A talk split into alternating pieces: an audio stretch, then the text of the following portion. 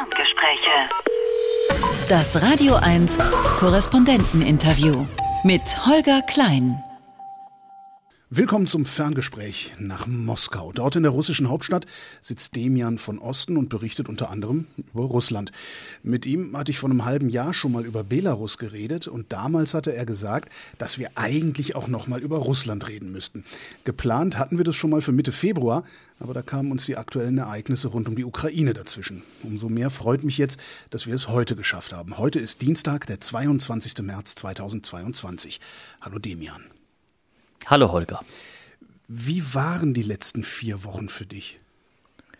Also vor vier Wochen warst du ja noch ganz normaler Russland-Korrespondent, ne? Ja, ich bin auch jetzt noch ganz normaler Russland-Korrespondent, aber tatsächlich hat sich viel verändert durch äh, das, was in der Ukraine passiert ist.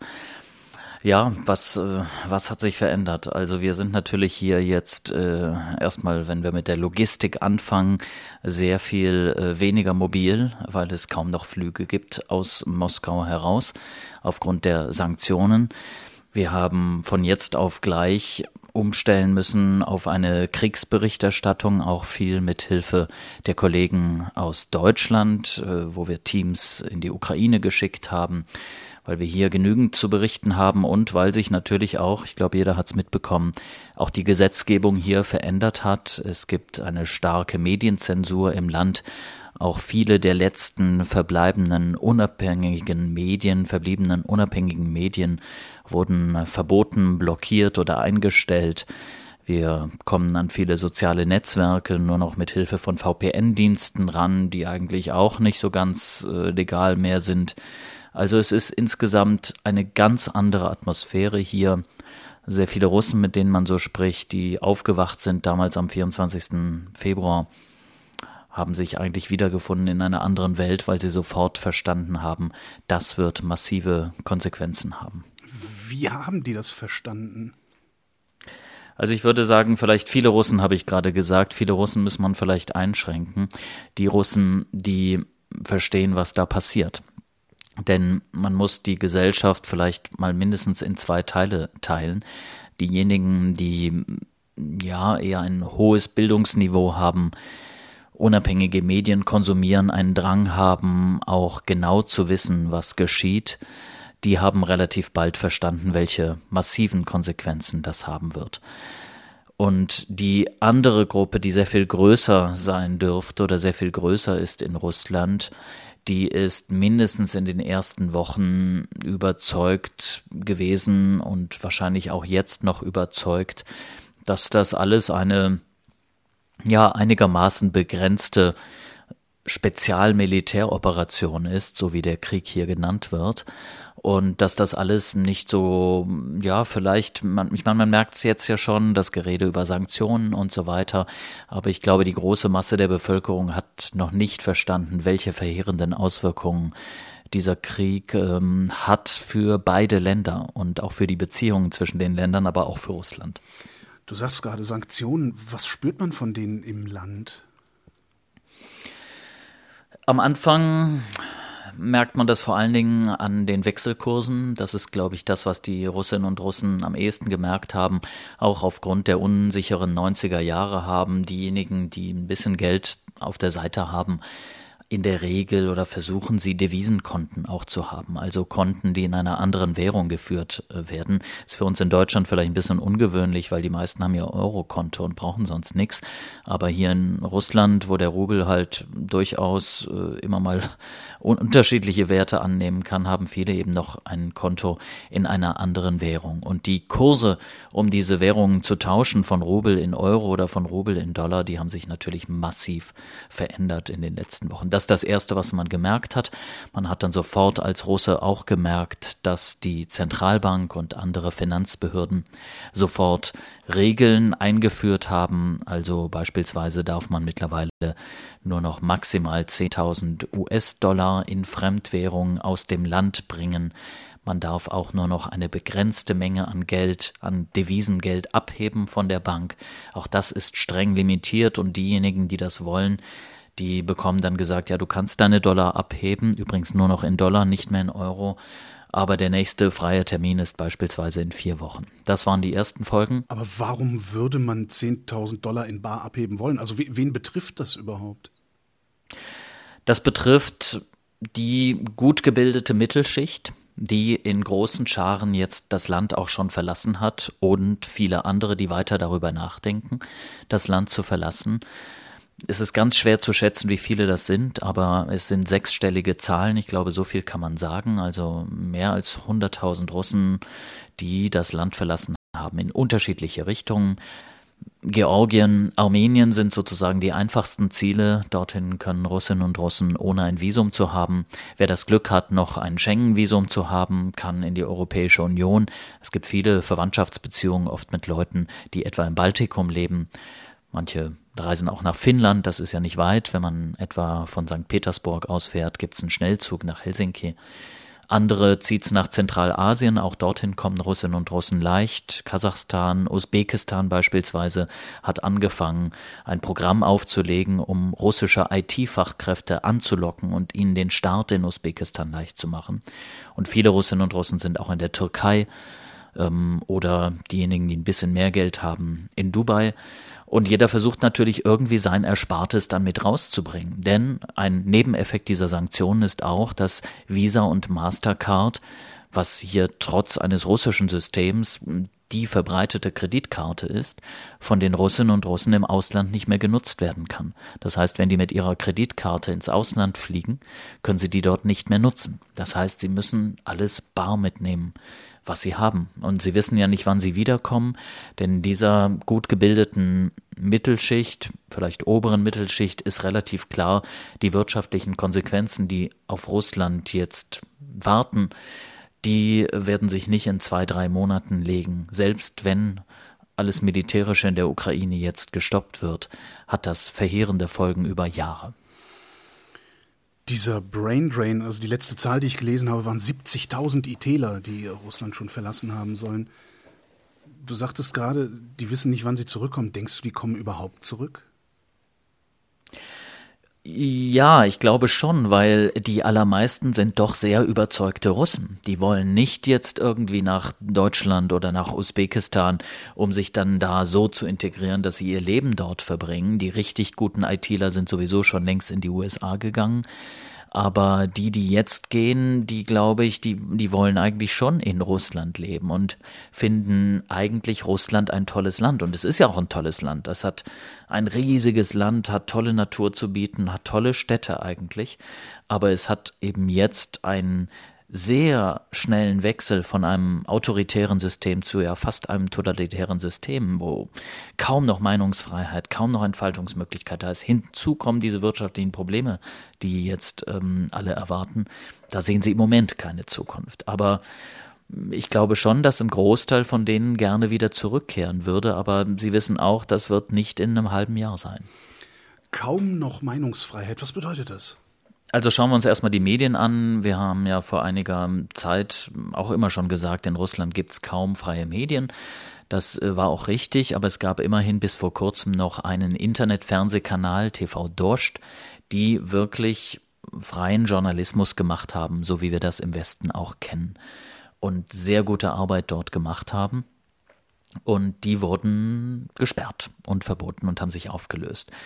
Echo Moskwe, Echo von Moskau heißt das übersetzt, ein Radiosender, den es seit den 90er Jahren gibt, der sozusagen der oppositionelle Radiosender in Russland ist und der viele andere Krisen überstanden hat, ist jetzt auch vom Äther genommen worden.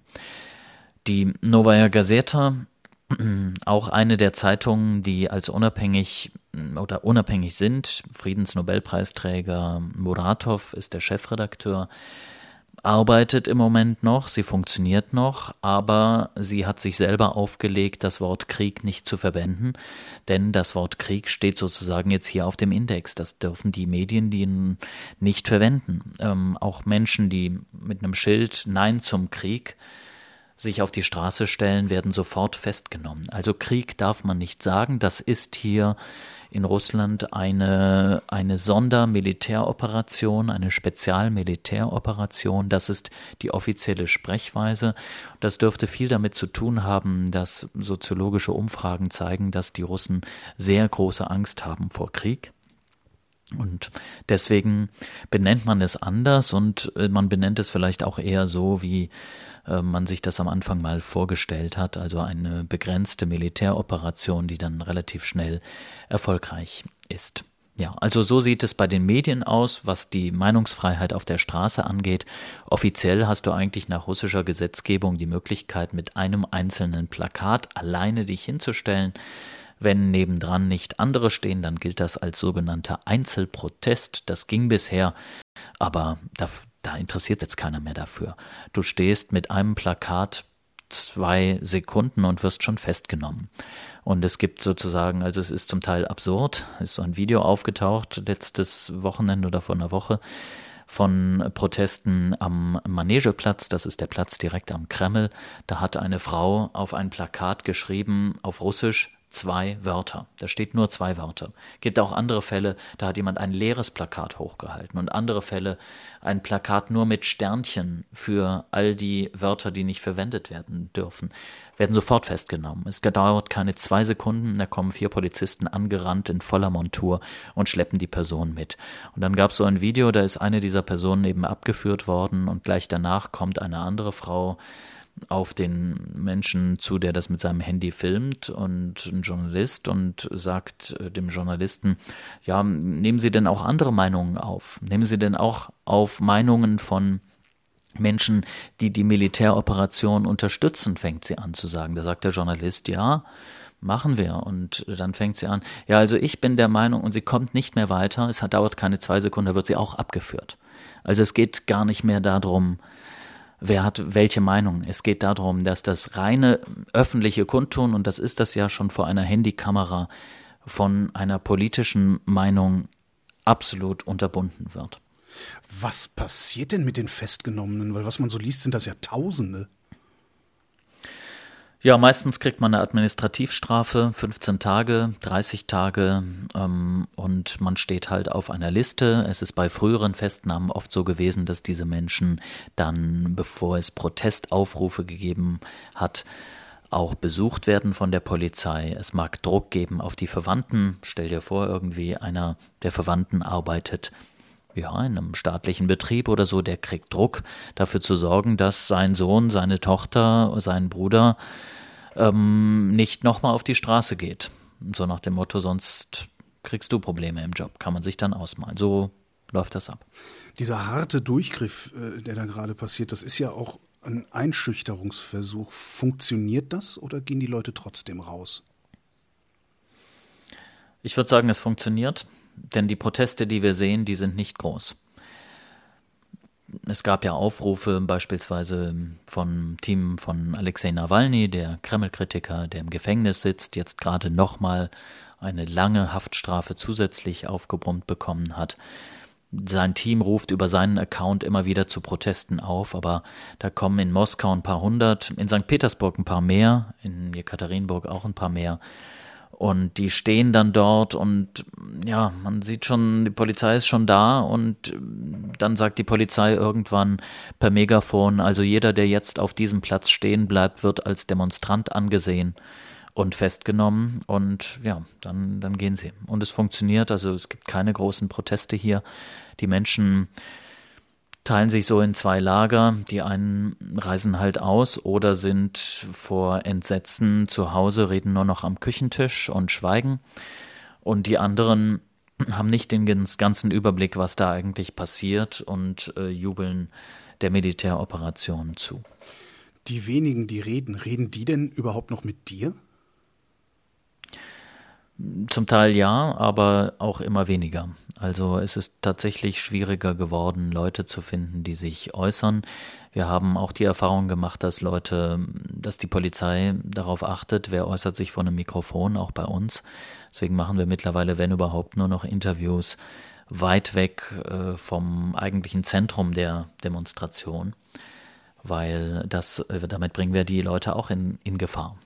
Aber ähm, ich habe jetzt auch, ich war dann zwischendurch in Deutschland, habe danach jetzt keine Demonstration mehr gegen den Krieg besucht, ähm, weil sie auch einfach keine große Rolle mehr spielen. Die Erwartungen, die wir in Deutschland alle haben, die Leute müssten doch jetzt durch den Druck der Sanktionen auf die Straße gehen, die Erwartung ist falsch.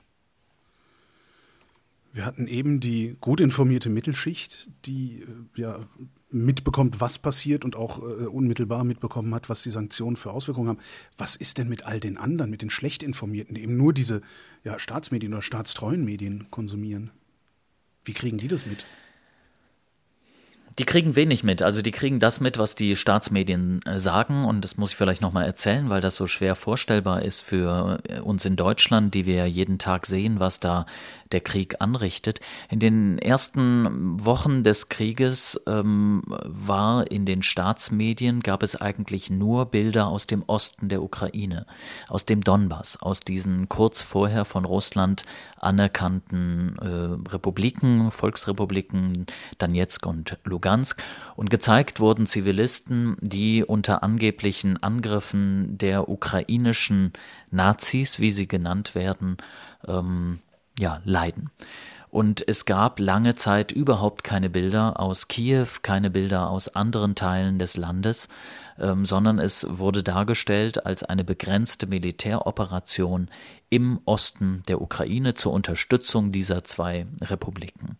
Und das ist das, was die meisten wissen. Und dann gibt es in Russland so unter weiten Teilen der Bevölkerung so eine Art ja, fast ungeschriebenes Gesetz, misch dich nicht ein in das, was die Mächtigen machen.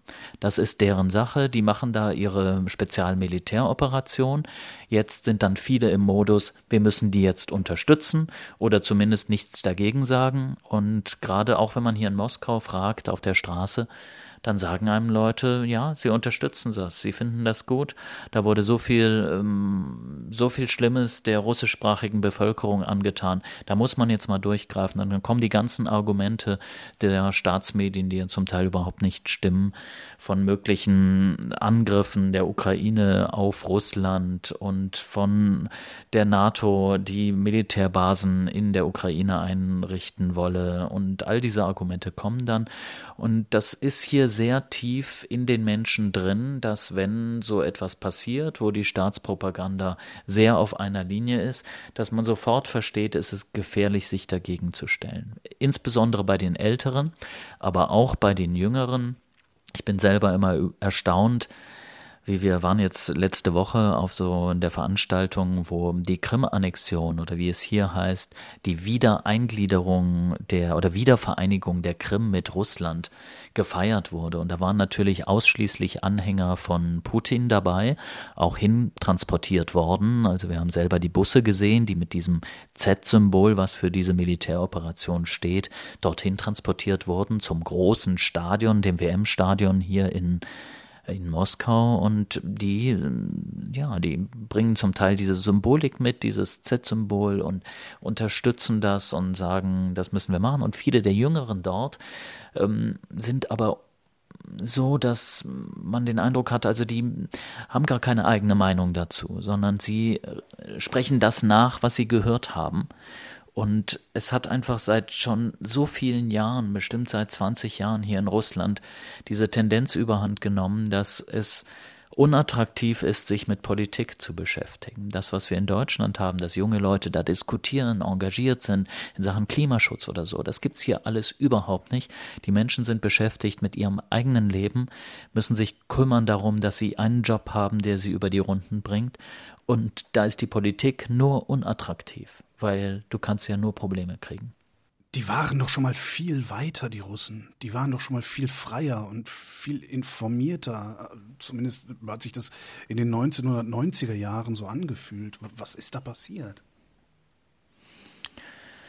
In den 1990er Jahren gab es auch deutlich mehr unterschiedliche Medien und ähm, da gab es viel mehr Redefreiheit. Und als Putin an die Macht gekommen ist, hat er sehr schnell die Fernsehsender unter seine Kontrolle gebracht und auch diejenigen, die damals noch ziemlich gegen die Mächtigen berichtet haben, hat er sehr schnell sozusagen unter das Dach des Kreml geholt und nach und nach auch andere Medien immer mehr kontrolliert. In den vergangenen Jahren wurden auch bei den Zeitungen Chefredakteure ausgetauscht und die Zeitungen auf Kreml-Linie gebracht und unabhängige Zeitungen verboten, eingestellt, als ausländische Agenten tituliert. Die Sperren im Internet haben zugenommen. Und das hat einfach gewirkt. Und dann die Proteste, die es mal gab, haben am Ende nicht zu deutlichen Veränderungen geführt. Es gab ja mal große Proteste in Russland, ähm, ist über zehn Jahre her, dass sie richtig groß waren. Auch Nawalny hat es später ja geschafft, Zehntausende auf die Straßen zu bringen in ganz Russland. Aber sie haben alle das System nicht verändert und am Ende kann das System jetzt eben massiv durchgreifen, so dass es die letzten Orte der Meinungsfreiheit ja letztlich auch noch ausschaltet. Hast du eigentlich Kontakt zu den Kollegen und Kolleginnen dieser regierungstreuen Medien? Nein, tatsächlich nicht. Das ist eine, also manchmal sieht man natürlich andere Teams bei Pressekonferenzen, bei Presseterminen und so weiter. Aber es sind auch aus meiner Sicht nicht wirklich Leute, die es, sie machen keinen Journalismus. Für mich ist das mehr, sie sind wie so PR-Agentur, wie eine PR-Agentur. Ihr Job ist letztlich dafür zu sorgen, dass der russische Staat in gutem Licht dasteht. Die Chefin von RT, RT ähm, ja, der Aus, das Auslandsmedium, eines der Auslandsmedien, die aus dem russischen Staatshaushalt finanziert werden mit sehr großen Summen. Die Chefin von RT hat schon vor Jahren gesagt, sie sehe sich als Kriegerin im Informationskrieg. Das ist nicht erst seit jetzt so. Manchmal habe ich den Eindruck von hier, dass Europa und Deutschland jetzt aufgewacht ist, was hier passiert. Russland, die russische Regierung, auch die russischen Staatsmedien befinden sich seit Jahren aus eigener Sicht in einem Kriegszustand gegen den Westen. Seit Jahren bekämpfen sie den Westen, bekämpfen sie die Ukraine in ihren täglichen Programmen. Und nur um dir ein Beispiel zu geben, was jetzt hier im Staatsfernsehen beispielsweise diskutiert wird. Da gibt es im Moment seit Beginn dieser Spezialmilitäroperation eine Sondertalkshow fast jeden Tag über sechs, sieben Stunden, wo dann äh, sieben Leute um einen Tisch herumstehen. Auf dem Tisch ist eine große Karte der Ukraine und von Europa drauf und dann fallen so Sätze vom Moderator, der ein T-Shirt hat mit diesem Z-Symbol der Militäroperation. Der tritt also da als Verfechter der Militäroperation selber auf und lässt dann so Sätze fallen wie, ja, also wenn wir jetzt solche Sanktionen haben, dann sollten wir gar nicht an der Grenze der Ukraine äh, Stopp machen. Andere sagen dir im Interview, ja, früher gehörte auch Warschau mal zu Russland. Und also da merkt man eine sehr, sehr aggressive Rhetorik und das sind die Programme, die Millionen von Russen gucken. Und das dürfen wir nicht vergessen. Und diesen Zustand dieser Hysterie in diesen, insbesondere in diesen Talkshows, aber auch in den ähm, politischen Analysesendungen, würde man sagen, aber das ist halt gut gemachte Propaganda, die schießen sehr scharf gegen den Westen und haben eben da ähm, zum Auftrag, anders kann man das eigentlich nicht sehen, den Westen als etwas Schlechtes darzustellen. Wenn du das dauerhaft guckst, dann entwickelt sich äh, ein Bild von Europa, da möchtest du nicht leben. Ähm, in der Sicht der Staatsmedien, wenn du es dauerhaft guckst, ist Europa überfallen von einer Horde von Migranten, die die Frauen vergewaltigen. Es besteht sowieso die über die Hälfte der Bevölkerung fast nur noch aus Schwulen und Lesben, die die Politik völlig kaputt machen und Europa lässt sich letztlich von ukrainischen Nazis, die aus Washington gesteuert werden, an der Nase herumführen und ist sowieso schwach. Das ist das Bild, was hier in den Staatsmedien gezeichnet wird.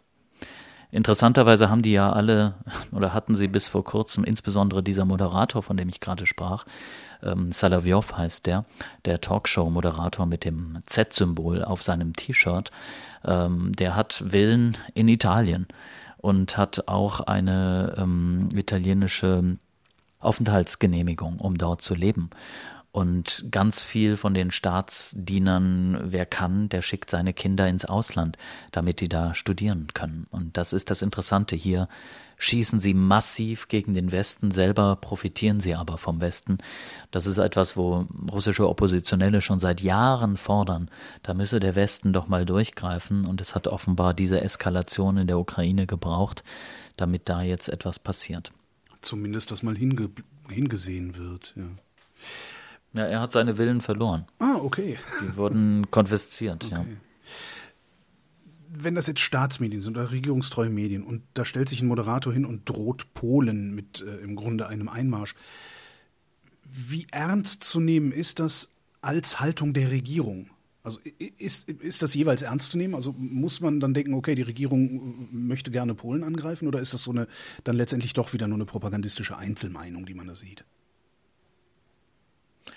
Ganz schwer zu sagen. Also eine Einzelmeinung würde ich nicht sagen, weil solche Dinge immer wieder vorkommen. Also es wird schon seit äh, Wochen gibt es immer wieder so Karten in den, in den Sendungen, wie man jetzt am besten das Baltikum angreifen würde und wie man den Einfluss auf Gotland in Schweden ausweiten soll. Kein Wunder, dass die Schweden neuerdings diskutieren, in die NATO zu kommen ähm, das ist keine Einzelmeinung und es ist auch eine Meinung, die du auf der Straße in Gesprächen mit den Menschen wieder triffst. Also wenn du die, wenn du anfängst mit Menschen auf der Straße zu diskutieren und du findest, findest Verfechter dieser Militäroperation, dann haben sich bei mir schon mehrfach Gespräche entwickelt, wo es dann darum ging, ja, was eigentlich sonst auch noch Einflussgebiet Russlands wäre. Die sagen jetzt nicht direkt, wir greifen Polen an, aber man lässt dann so durchklingen, ja, Warschau war ja auch schon mal unter anderer Kontrolle. Und ähm, das ist eine ganz andere Weltsicht, als wir sie haben. Und was auch noch in der russischen Gesellschaft eine wichtige Rolle spielt, dass wir eine sehr viel militärischere Gesellschaft haben als in Europa. Insbesondere in Deutschland sind wir sehr friedensliebend und die Russen, die schätzen ihr Militär.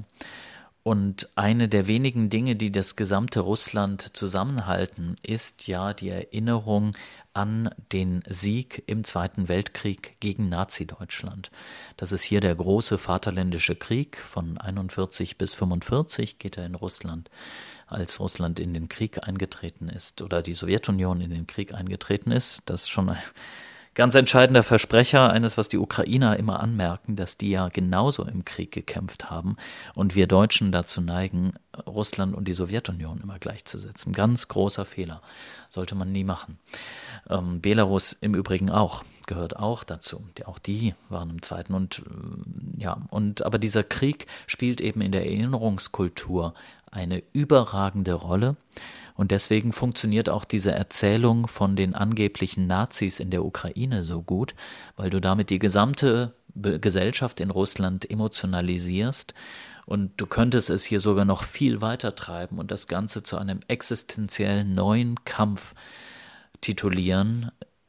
Wir Russen müssen mal wieder Europa von den Nazis befreien. Das könntest du, wird im Moment noch nicht getan, aber es wäre möglich, das propagandistisch noch weiter aufzublähen in diese Richtung. Wenn du sagst, die ganze russische Gesellschaft, äh, wirklich die ganze? Oder ist das eher so ein Problem, ja, ich sag mal, des Teils Russland, der dichter am Westen liegt? Oder, oder ist das tatsächlich auch im tiefen Osten Russlands, ticken die genauso? Nee, ich will nicht sagen, dass sie alle so ticken, aber ich will sagen, dass es im ganzen Land diese Erinnerung aufrecht gehalten wird. Natürlich auch von der Regierung. Es gibt im ganzen Land am 9. Mai Militärparaden zur Erinnerung an den Sieg, das heißt der Tag des Sieges. Und das gibt es im ganzen Land und wir haben ja ein riesiges Land hier. Es ist aber ja sehr erstaunlich, ähm, manchmal, wenn du so neun Stunden äh, im Flugzeug sitzt und dann in einer völlig anderen Stadt auf wachst nach einem langen Flug, wo du geschlafen hast und dann steigst du da aus. Da heißen ja denn die Straßen genauso. Ähm, da gibt's überall den Prospekt Mira und den Bloschat Lenina, also den Leninplatz und den ähm, Prospekt, äh, den, äh, wie heißt es, Prospekt auf, die, auf Deutsch? So eine Prachtstraße des Friedens Boulevard. würde man das übersetzen. Oder Boulevard gibt's auch überall. Genau. Ähm, und sie sprechen alle das gleiche Russisch. Es gibt kaum Dialekte im Russischen, ganz anders als in Deutschland. Meine russischen Freunde, die ich manchmal mit nach Deutschland genommen habe, die sind völlig überrascht. Da fährst du irgendwie 30 Kilometer in Deutschland, die Leute sprechen ganz anders. Hier in Russland fliegst du neun Stunden, die Leute sprechen immer noch gleich. Also, und die, diese Erinnerungskultur wird halt überall in der Form ja, zelebriert. Deswegen, damit kannst du die Menschen tatsächlich überall emotionalisieren. Lernen die denn auch, was vor 41 passiert ist, Hitler-Stalin-Pakt und solche Sachen? Also zumindest in den großen Veranstaltungen äh, spielt das weniger eine Rolle. Da geht es immer um die Heldentaten der sowjetischen Soldaten, die Heldentaten der, der Großväter im Krieg gegen Nazi-Deutschland. Dieses Kämpfen gegen den Westen, das Schießen gegen den Westen. Warum machen die das? Warum machen die Medien das? Warum macht die Propaganda das? Warum machen die Russen das so gerne? Gute Frage. Warum machen sie das? Also das hat sich ja auch verändert. Also Putin hat ja mal eine Politik gehabt, wo er sehr auf den Westen zugegangen ist, aber ist das, da ist irgendwann dann vieles schiefgelaufen und ich denke, wenn so eine Beziehung so komplett nicht klappt, dann ähm, ja, haben auch, ja, ist zumindest kommunikativ auf beiden Seiten irgendwie auch was schiefgelaufen. Aber ähm, das ist halt massiv, äh, hat sich das verändert und es führt dazu, dass du den Feind äh, hast, einen klaren Feind hast und damit nach innen vielleicht auch ein bisschen ablenken kannst von vielen Problemen die es gibt. Vielleicht müssen wir da nochmal auch ein paar Sätze dazu sagen, wie Russland im Innern eigentlich aussieht. Natürlich, wer nach Moskau kommt, ist manchmal beeindruckt, was hier für Wolkenkratzer stehen und der Reichtum und die Mercedes-Limousinen und die Porsches und so weiter. Mal gucken, ob es die in Zukunft alle noch so gibt nach den Sanktionen. Aber hier ist natürlich Geld ohne Ende. Und du fährst dann aber in die Regionen und in den Regionen ist ziemliche Armut in Russland. Es gibt unglaublich viele Menschen, die keine Toilette im Haus haben in Russland, sondern nur ein Plumpsklo draußen im Garten. Es gibt ähm, viele Häuser ohne Gasanschluss, zum Teil in der Nähe der großen Gaspipelines. Also es gibt schlechte Gesundheitsversorgung. Viele sagen, die ist deutlich schlechter geworden seit der Sowjetunion, die sei früher viel besser gewesen. Es werden Schulen geschlossen. Also es wird von der Regierung im sozialen Bereich ganz wenig getan. Es geht, wenn dann, um ein paar große Prestigeobjekte, die man feiert, beispielsweise eben die Krim, wo ohne Ende Geld hinfließt und diese Brücke auf die Krim von Russland aus, wo dann andere Städte, die schon seit Jahren hoffen, beispielsweise Jakutsk, eine Brücke über die Lena zu bekommen. Das wird halt immer wieder verschoben. Also relativ wenig Investition im eigenen Land. Eine doch erstaunlich große Armut von ein paar hundert Euro im Monat als Durchschnittslohn kannst du halt auch nicht leben oder nur schlecht leben diese sozioökonomischen Probleme, die Russland hat, die müssten ja nicht sein, weil äh, Russland exportiert Rohstoffe, nicht zuletzt Energie. Warum kommt von dem Geld bei den Leuten nichts an? Stecken sich das wirklich alles die Oligarchen in die Tasche? Staat als Beute? Ja, nicht nur die Oligarchen, auch diejenigen, die im System arbeiten. Es gibt ja eine unglaublich große Korruption im Land bei den großen Veranstaltungen wie den Olympischen Spielen in Sochi gibt es nur Schätzungen, dass bis zu der Hälfte des Geldes eigentlich in schwarzen Kanälen versunken ist. Und das wird dann angelegt, sehr oft im Westen. Da kauft sich dann so ein Mitarbeiter einer Stadtverwaltung oder so kauft sich dann ein Hotel in Österreich, was dann betrieben wird, oder Wohnungen in London sehr beliebt, damit das Geld sicher ist, denn in Russland ist es ja unsicher. Das heißt, das geht runter bis auf, auf, auf ja, Verwaltungsebene.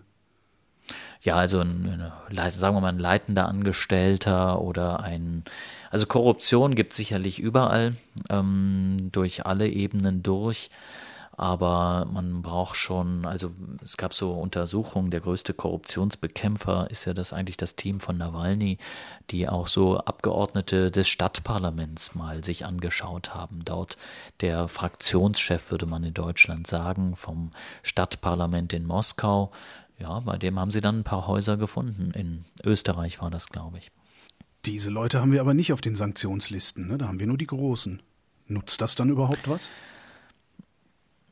Tja, nutzen die Sanktionen etwas? Also tatsächlich, die Sanktionen gegen die Oligarchen haben natürlich auch jetzt erstmal den Effekt, dass die Oligarchen im Westen ihre Besitztümer verlieren und das Einzige, was ihnen bleibt, ist in Russland. Und wer garantiert ihnen, dass sie das in Russland nicht auch noch verlieren? Das ist das System Putin. Das heißt, zunächst haben die Oligarchen natürlich auch wegen der Sanktionen ein Interesse daran, jetzt beim System dabei zu bleiben und zu Putin zu halten. Wir haben sicherlich nicht alle auf den Listen, aber es gibt Forderungen von Leuten, die sich auskennen mit dem Korruptionsniveau in Russland und die sagen, man müsste eine große vierstellige Zahl von Menschen auf die Sanktionslisten setzen und von denen die Besitztümer beschlagnahmen, weil die ja mittlerweile auch ähm, seit Jahren werden Wege gegangen, dass nicht die selber dort als Eigentümer gelistet sind, sondern Verwandte, Kinder, manchmal enge Freunde und so weiter. Selbst dann, selbst wenn man das alles beschlagnahmt, was passiert dann? Sie haben natürlich noch Besitztümer in Russland, sie können dann nicht mehr nach Europa reisen. Wenden die sich dann gegen das System Putin? Nein, natürlich nicht. Warum sollten sie? Da können sie nur Probleme kriegen. Also ja, es ist, es, es trifft sie und es trifft die Menschen in den Führungskreisen, aber davon auszugehen, dass die jetzt einen Palaststurz machen und ähm, Putin nach Sibirien jagen, davon würde ich nicht ausgehen. Das System Putin, ähm, wer regiert denn da eigentlich auf welche Weise? Also das kann doch nicht, ist Putin so ein quasi absolutistischer Herrscher? Ja, er hat tatsächlich sein System dazu gemacht, ja. Also er hat die Macht, selber Entscheidungen zu treffen und die durchzusetzen.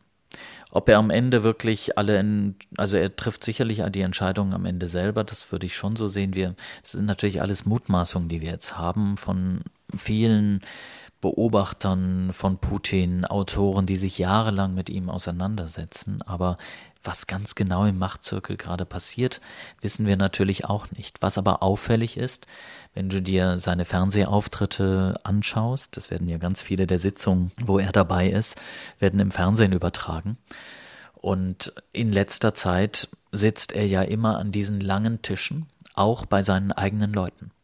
Auch seine eigenen Minister, der Außenminister Lavrov, der Verteidigungsminister Shoigu, sitzen dann am anderen Ende des Tisches, fünf, sechs Meter von ihm entfernt. Und es gibt wenige, die sehr nah an ihn rankommen. Ähm, und äh, selbst was dann auffällt, da stehen ja Kameras im Raum, die das filmen. Da sind keine Kameraleute dran. Niemand. Also es wirkt schon so, dass wir eigentlich seit der Corona-Zeit beobachten, dass Putin sehr isoliert ist. Er hat ja auch wenige Reisen ins Ausland unternommen. Er war jetzt in China bei den Olympischen Spielen, aber ansonsten kaum unterwegs und sitzt dann in seinen Videokonferenzen und erteilt Anweisungen. Aber er hat ein System geschaffen, was er kontrolliert. All sein Umfeld, alle diese Leute sind mit ihm, stecken mit ihm in diesem System fest, können sich nicht gegen ihn wenden, ohne nicht selber alles zu riskieren, inklusive wahrscheinlich ihres eigenen Lebens. Er hat eine Polizeieinheit geschaffen, die Nationalgarde, die ihm unterstellt ist, die die Demonstrationen auflöst, und er kontrolliert letztlich alles. Das heißt, hier im Westen braucht doch niemand davon auszugehen, dass die Gedemütigten vom anderen Ende des Tisches äh, sich erheben würden. Genau, davon würde ich auch nicht ausgehen. Und vom Volk würde ich auch nicht ausgehen, denn da schaut sich in Russland, gibt es mm, einfach diese, diese Protestbewegungen, wo die Leute zusammengehalten haben, die gab es ja. Aber die Zeiten sind vorbei. Hier traut sich niemand mehr auf die Straße. Und hier guckt jeder, dass er jetzt diese Zeit irgendwie übersteht, auf die eine oder andere Form. Also entweder auswandern und noch öffentlich was sagen oder im Land bleiben und schweigen und möglichst sich irgendwie so einzurichten, dass man diese jetzt schwierige Zeit übersteht. Aber wenn die Sanktionen auch dazu führen, dass die Preise für ganz normale Güter des, des täglichen Bedarfs steigen, wie lange kann man denn da schweigen? Weil irgendwann ist doch der Hunger größer als das Bankkonto. Ja, aber die Frage ist, was man dann macht. Geht man dann auf die Straße, um sich von der Polizei in 30 Tagen Arrest ähm, werfen zu lassen oder von der Polizei niederknüppeln zu lassen? Oder wer weiß, womöglich noch seinen eigenen Verwandten große Probleme zu bereiten, dadurch, dass man protestiert hat? Wir wissen noch nicht, wie sich das entwickelt. Ich sage auch nicht, dass es nie Proteste geben wird. Wir sind im Moment noch in einer Phase, wo die Angst so verbreitet ist, dass sich wenige Leute auf die Straße trauen. Und im Moment geht es eben ja auch, es mag zynisch klingen, aber es geht erstmal im Moment um Leute in einem anderen Land. Es geht noch nicht um das eigene wirtschaftliche Wohlbefinden. Das treibt die Leute sehr um. Ich habe hier Bekannte, die arbeiten in Firmen, denen fällt im Moment 70 Prozent des Umsatzes weg. Die gehen davon aus, das wird nicht mehr lange gut gehen. Der Flughafen hier hat einen, ich glaube, ein Viertel oder zumindest einen großen Teil seiner Mitarbeiter mit Gehaltskürzungen jetzt erstmal vor die Tür gesetzt, weil kaum noch Flüge gehen. Ähm, also man merkt es schon an vielen Stellen, das fängt ganz gehörig an zu knirschen. Aber die Menschen ziehen noch nicht die Schlussfolgerung, dass wir jetzt was unternehmen müssen gegen das System, sondern ich denke, dass es auch am Anfang der Propaganda, wenn diese Auswirkungen stärker zu spüren sind, erstmal gelingen wird zu sagen, der Westen hat jetzt wirklich einen Wirtschaftskrieg gegen uns und wir müssen jetzt zusammenhalten. Das sind schon Sätze, die vom Präsidentensprecher etwa gefallen sind, der gesagt hat, jetzt ist nicht die Zeit, ähm, etwas zu hinterfragen, jetzt ist die Zeit, hinter dem Präsidenten zu stehen. Und das verfängt bei vielen in einem Land, was keine Tradition hat erfolgreicher Revolutionen. Das sagen wir immer mit unserem ja, in unserer Luxussituation in Deutschland, wo ein paar Menschen, ich übertreibe gerade ein bisschen, auf die Straße gegangen sind und eine friedliche Revolution geschafft haben. In Russland war jede Revolution blutig und mit Bürgerkrieg verbunden. Das heißt, hier hat man nicht unbedingt große Ambitionen, auf die Straße zu gehen. Und wenn wir an den Zusammenbruch der Sowjetunion denken, der ist ja von Putin und auch von vielen Russen, wird eher im negativen Kontext gesehen. Gorbatschow, den wir so verehren in Deutschland, wird hier in Russland eher kritisch gesehen. Also die sehen jetzt auch den Zusammenbruch der Sowjetunion nicht als das große positive Ereignis, auch weil in den 90er Jahren als wir, du hast gerade angesprochen, da war große Freiheit und so weiter. Viele Russen haben das in Erinnerung als da war große Unsicherheit, da gab es Bandenkriege, da sind Menschen auf der Straße erschossen worden. Da wussten wir nicht, wie wir überhaupt überleben, weil wir Wirtschaftskrisen hatten, eine fatale Wirtschaftskrise Ende der 90er in Russland. Das ist das, was hier viele im Gedächtnis haben und was Putin natürlich auch immer wieder gerne erwähnt, dass er die Russen nach vorne gebracht hat, weg aus den wilden und schwierigen 90ern in ein stabiles Russland. Das hat zumindest vor Mitte Februar noch ganz gut funktioniert. Ähm, jetzt sind wir in einer neuen Zeit und jetzt müssen wir alles auch neu bewerten. Und ich sage ganz ehrlich, ich habe keine Ahnung, wie es hier in den nächsten Monaten aussieht. Aber alle Szenarien sind alles andere als positiv. Angenommen, das System Putin wird auf irgendeine Weise beseitigt, gestürzt oder, oder er kriegt einen Herzinfarkt oder weiß der Geier was. Wer würde da überhaupt nachrücken? Tja, es gibt manchmal Mutmaßungen über ein paar Leute, die in, an irgendwelchen Stellen sind meistens auch Ex-Geheimdienstler. Putin hat ja auch mal den, war ja auch im KGB und hat mal den russischen Geheimdienst FSB geleitet. Und manchmal kursieren so Namen von Leuten. Aber wer weiß das schon? Wer weiß schon, ob Putin abtreten wird? Eigentlich ist er in einer so ausweglosen Situation gelandet, dass er gar nicht abtreten kann, weil das Risiko, dass er am Ende für irgendetwas belangt würde, was in seiner Regierungszeit passiert ist, ja doch äh, nicht auszuschließen ist. Und ähm, Putin ist einer, der auf Nummer sicher geht. Deswegen, das weiß ich nicht wie überhaupt sich das System verändern könnte. Also ich glaube, dass also das Einzige, was ich mir überhaupt vorstellen kann, ist, dass irgendwann etwas aus dem Militär heraus passiert, weil das Militär ja in der jetzigen Situation sehr schlecht dasteht. Das ist, glaube ich, das kann man so sagen.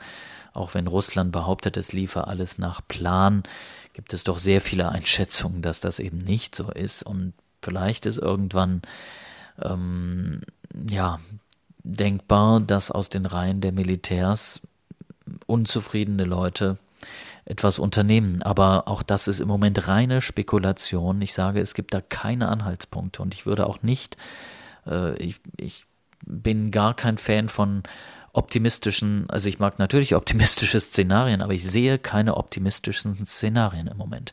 Ich sehe eigentlich im Moment nur zwei wahrscheinliche Szenarien. Das eine ist, dass wir uns einfach in einen immer mehr, immer totalitäreren Staat begeben, in eine immer weitergehende Isolation, abkoppeln von der Welt. Zum Teil wird China Teile übernehmen in der Wirtschaft, wo der Westen jetzt Lücken hinterlässt durch die Sanktionen und ansonsten dürfte sich Russland abkoppeln von der Welt. Aber äh, und noch totalitärer, also da leben 150 Millionen Leute, du kannst doch nicht, also noch totalitärer ist Nordkorea. Ja. Es gab schon Gerüchte darüber, dass Putin den Kriegszustand verhängen könnte und die Ausreise verbieten könnte. Das ist nicht eingetreten, aber es ist denkbar. Und es gibt ja diese Gesetzgebung zur Nation, möglichen Nationalisierung von westlichen Firmen. Das ist ja letztlich eine Form von Diebstahl, wenn danach, du so willst. Und ähm, mehr, ja. niemand investiert mehr und du kannst aber auch ähm, ganz viele Leute aus solchen Firmen können ja auch nicht mehr ins Ausland, ohne nicht zu riskieren, dass sie dann dort festgenommen werden wegen solcher Dinge. Also das, das ist für mich das eine der, eines der Szenarien. Und das zweite Szenario ist, dass irgendwann das System doch irgendwo wackelt und dadurch, dass du aber unter dem System Putin eine sehr große Konkurrenz der Geheimdienste entwickelt hast, hat das sofort das Risiko, dass es zu internen kriegerischen Auseinandersetzungen ich will gar nicht sagen Bürgerkrieg kommt, ähm, vielleicht ein Krieg ohne die Bürger, aber zwischen Mächtigen im eigenen Land. Das ist auch möglich, hat es in Russland auch schon gegeben. Als du vor einem halben Jahr gesagt hattest, wir müssten auch nochmal über Russland reden, über was für ein Russland hättest du damals erzählt? Ja, ich hätte schon auch über zunehmenden Druck auf Journalisten gesprochen, über zunehmenden Druck gegen alle oppositionellen Gruppen, aber wir haben jetzt eigentlich innerhalb von zehn Tagen nochmal zweimal mehr erlebt als das, was wir im ganzen letzten Jahr erlebt haben.